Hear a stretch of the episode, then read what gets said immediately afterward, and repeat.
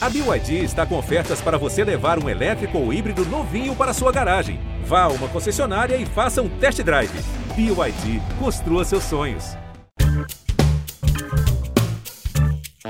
Olá, eu sou Edmilson Ávila este é o um novo episódio do podcast que desenrola o Rio para você.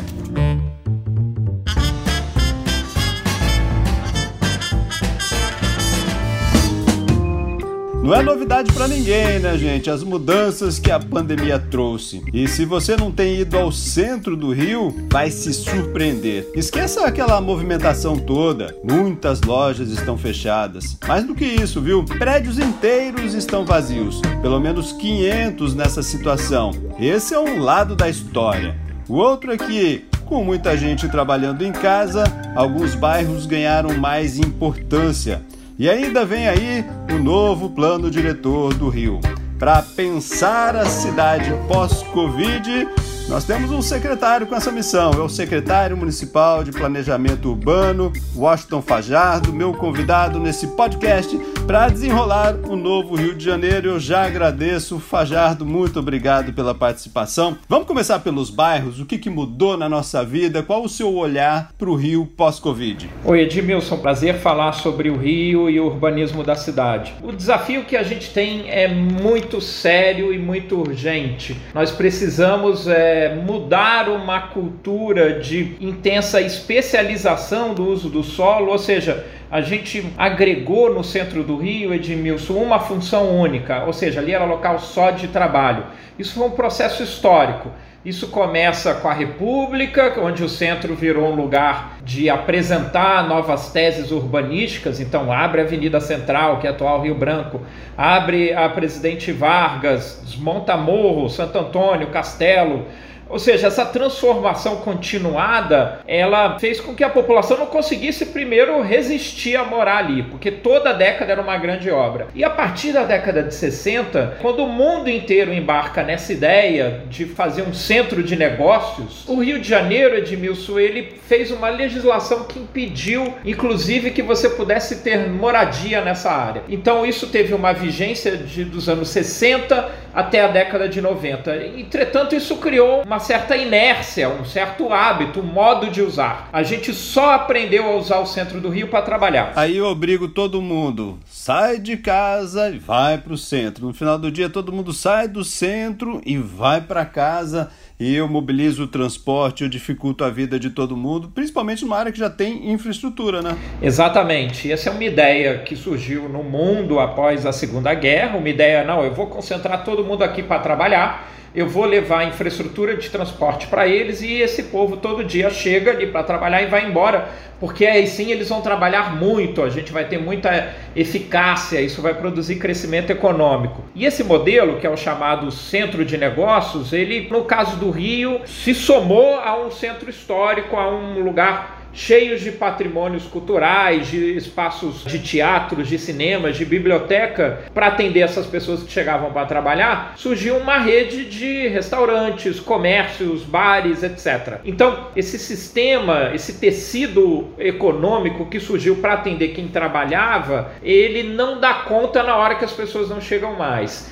E o centro do Rio, Edmilson, ele é o centro da metrópole. A, a metrópole fluminense, ela é uma metrópole mononucleada, diferente da metrópole de São Paulo, da metrópole mineira, onde você tem em outros municípios, você tem ali centros de emprego, atividade industrial. No caso do Rio de Janeiro, é tudo concentrado no centro. São mais de 800 mil empregos formais e é isso que você falou. Todo dia, esse super movimento pendular. As pessoas vêm do extremo oeste, as pessoas vêm do outro lado da Baía de Guanabara para vir trabalhar no centro do Rio. Isso significa um impacto de mobilidade e de tempo de deslocamento. Não é à toa que a metrópole fluminense ela é que apresenta os piores tempos médios de deslocamento, um assunto que você conhece bem porque você está sempre cobrindo isso. Isso tem tudo a ver com o nosso padrão de uso do solo, ter concentrado muito na área central. Agora vem a pandemia e desmorona tudo isso. Só andar por aí que a gente vai vendo loja e loja e loja e loja, todas as lojas fechadas. A gente olha para o lado, parece, nossa, parece feriado. A gente precisa mudar tudo isso, né? E essa sua ideia, o que, que a gente vai ter no futuro para essa região do centro? É muito importante que a gente possa, então, pegar esse edifício de escritórios que precisa ser reinventado, que ele vai entrar em risco de ter um certo desuso de funções e a gente precisa permitir que ele possa virar moradia. Então a gente precisa, de uma certa maneira, desregulamentar a reforma desse prédio de escritórios para que ele possa virar um prédio de apartamentos. Isso parece simples, mas você tem que entrar na legislação porque tem um monte de camadas de burocracia que tinham por objetivo produzir escritório e agora a gente precisa flexibilizar isso. A gente tem legislação antiga, né? Muita legislação velha, né? Exatamente. A legislação ela vai se acumulando em camadas na cidade, porque cada época ela tem uma preocupação e faz uma legislação, mas não necessariamente a geração seguinte anula aquela legislação anterior. Então é sempre importante ter um olhar sobre esse acúmulo e fazer uma revisão. É o que estamos fazendo no Reviver Centro. Estamos revendo essa legislação toda e ao mesmo tempo incentivando para que possam surgir mais moradias. Em linhas gerais, a gente precisa oferecer muita flexibilidade para que mais gente possa morar nessa região onde se trabalha muito. E da mesma maneira, no plano diretor, a gente precisa permitir que outras áreas da cidade possam surgir mais atividade econômica, que a gente possa começar a distribuir esses empregos ao longo do município. Isso é com incentivo? Vamos supor, olha, vem morar aqui que você não vai pagar IPTU, olha, construa a sua empresa ali que eu vou te dar um incentivo. É por aí? Exatamente, porque hoje a produção residencial, a produção imobiliária com foco em habitação, ela está olhando para outras áreas da cidade, onde ela tem mais retorno econômico, onde tem mais demanda. E como não existe essa demanda no centro do Rio, é um grande desafio. Então, a gente precisa dar estímulos de isenção de PTU graduais, é, isenção de ISS, até desconto de TBI na primeira venda do imóvel, ou seja, na primeira negociação do imóvel, o imóvel vai, ele não vai pagar ITBI para que possa ficar atraente para esse primeiro morador. Também, é, quem, por exemplo, imóveis que tenham dívidas, se alguém adquiriu um imóvel com dívida e retrofitar, que é a palavra que se usa para fazer essa transformação para moradia, quem retrofitar vai ganhar a isenção dos impostos devidos. Ou seja, uma série de mecanismos para poder dar esse estímulo. E também uma solução que é mais engenhosa, que é uma operação interligada. Ou seja, se você fizer moradia no centro, a prefeitura vai te dar um bônus em outras regiões da cidade. Agora, se a gente está falando que o centro foi esvaziado, essas pessoas foram para algum lugar. Os bairros ganharam na pandemia mais importância, né? Como a gente olhando para os bairros do Rio de Janeiro, a gente tem a Zona Oeste também, cresceu demais, Campo Grande, Santa Cruz, e aí sofrem com transporte. Como é que você está olhando para esses outros bairros também da Zona Oeste que tem essa grande demanda? Edmilson, a cidade do Rio de Janeiro ela tem um padrão de crescimento que é completamente caótico, infelizmente. A gente cresce no extremo oeste da cidade, a gente cresce em Campo Grande, a gente cresce na região da Freguesia e da Taquara e na região do Recreio, ali em direção a Vargens.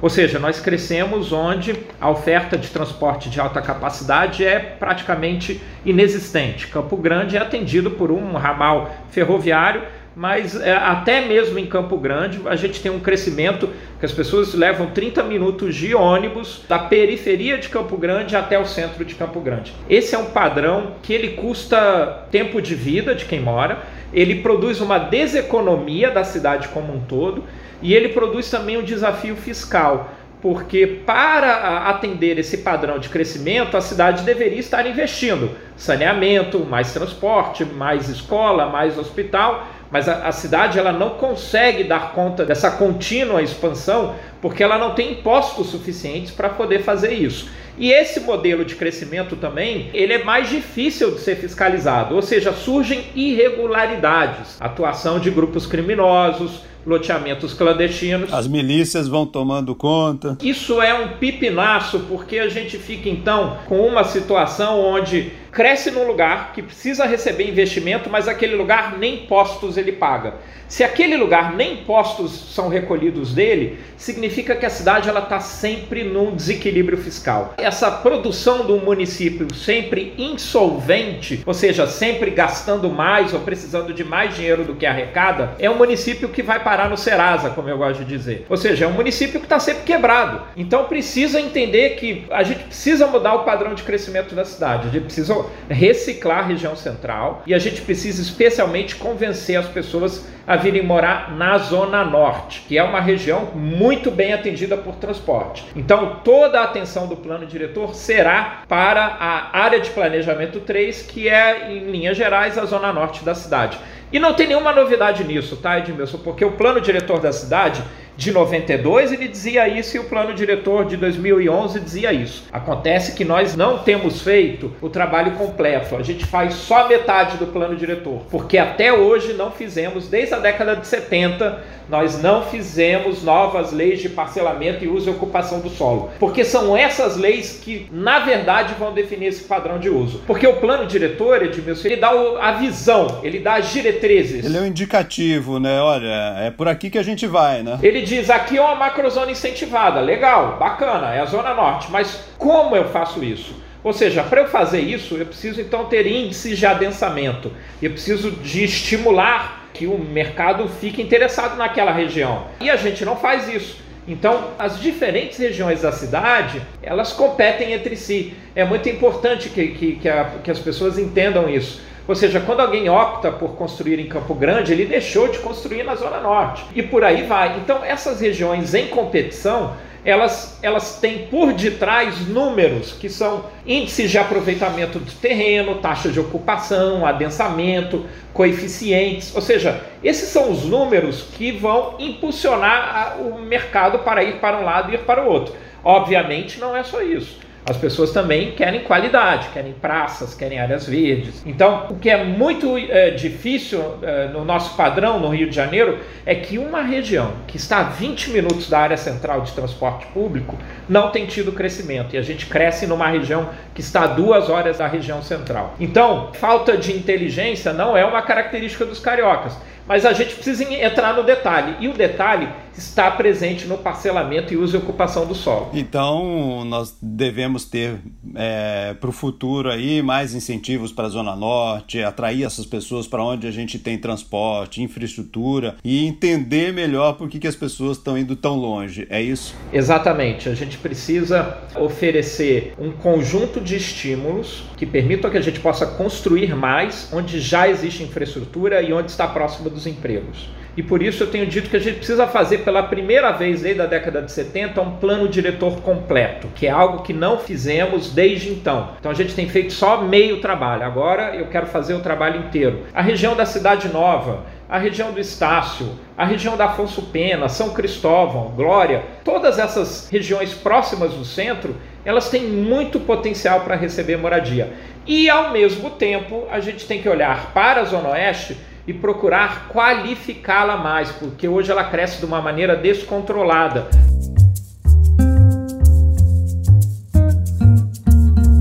Para a gente encerrar esse bate-papo aqui, olhando para o tamanho do problema, essas mudanças, se a gente botasse de fato, como você disse, olha, vamos fazer agora de uma forma completa. Esse é um olhar para quantos anos para a gente enxergar uma mudança no Rio de Janeiro? O plano diretor ele tem uma previsão de revisão de 10 anos. Então, esse é um planejamento de 10 anos. Obviamente, a gente precisa de estímulos, a gente precisa de, de ter uma legislação nova para que ela vire uma plataforma. Mas além disso, a gente precisa de uma certa maneira de alguns empurrãozinhos. Esses empurrãozinhos é o que eu estou chamando do meu projeto é, BROP, que é Bom Sucesso, Ramos, Olaria, Penha.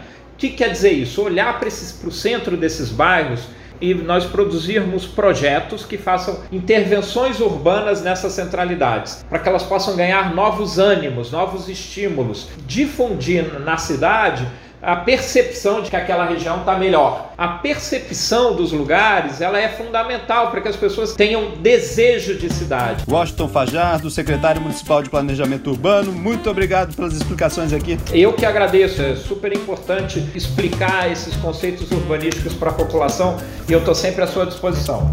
Este podcast foi editado e finalizado por Lucas von Seehausen. E eu, Edmilson Ávila, toda semana desenrola um assunto aqui para você. Até o próximo.